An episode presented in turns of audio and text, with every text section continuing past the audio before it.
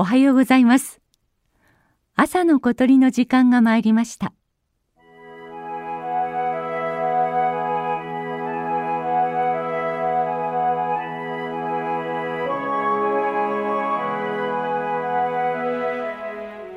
昔の人は鳥たちを見て物の例えにしたり戒めを伝えるなど鳥にまつわる表現をたくさん残しています。今月は鳴き声を聞きながら鳥にまつわる表現を紹介します雑木林の中から聞こえてきたのはカケスの鳴き声です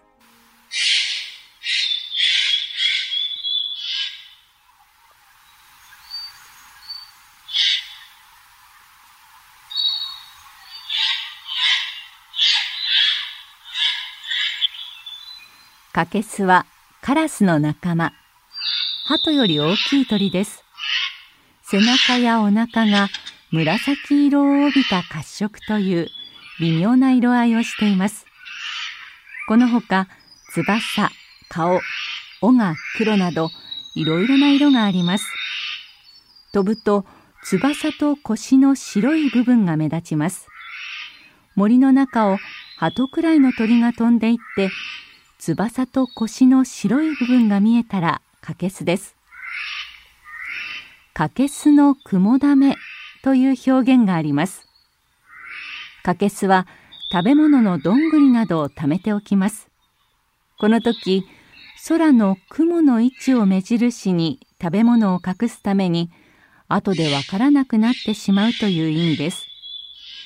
鳥は頭が良くないという例として、またカケスと同じように間が抜けていると人をからかう時に使われます。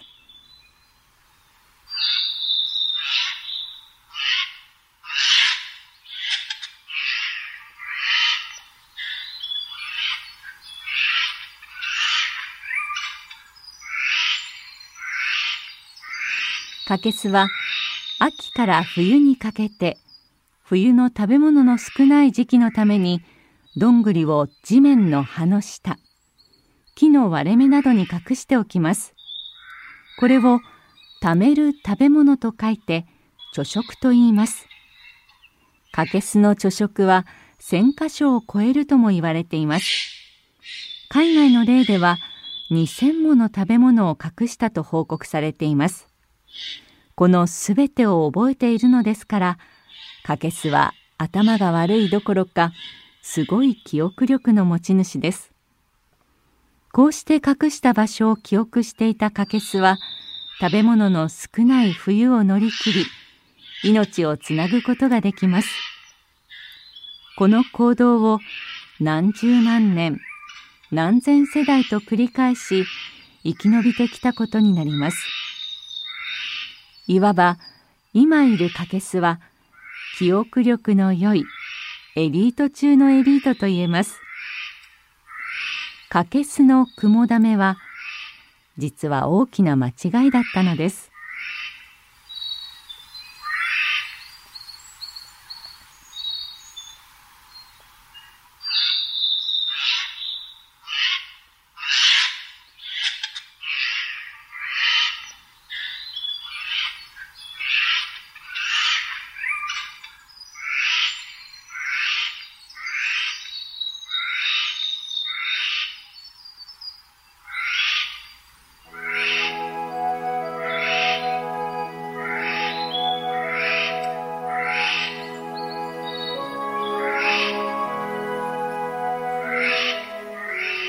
朝の小鳥今朝はかけすの雲だめを紹介しました収録構成は松田道夫さんでした。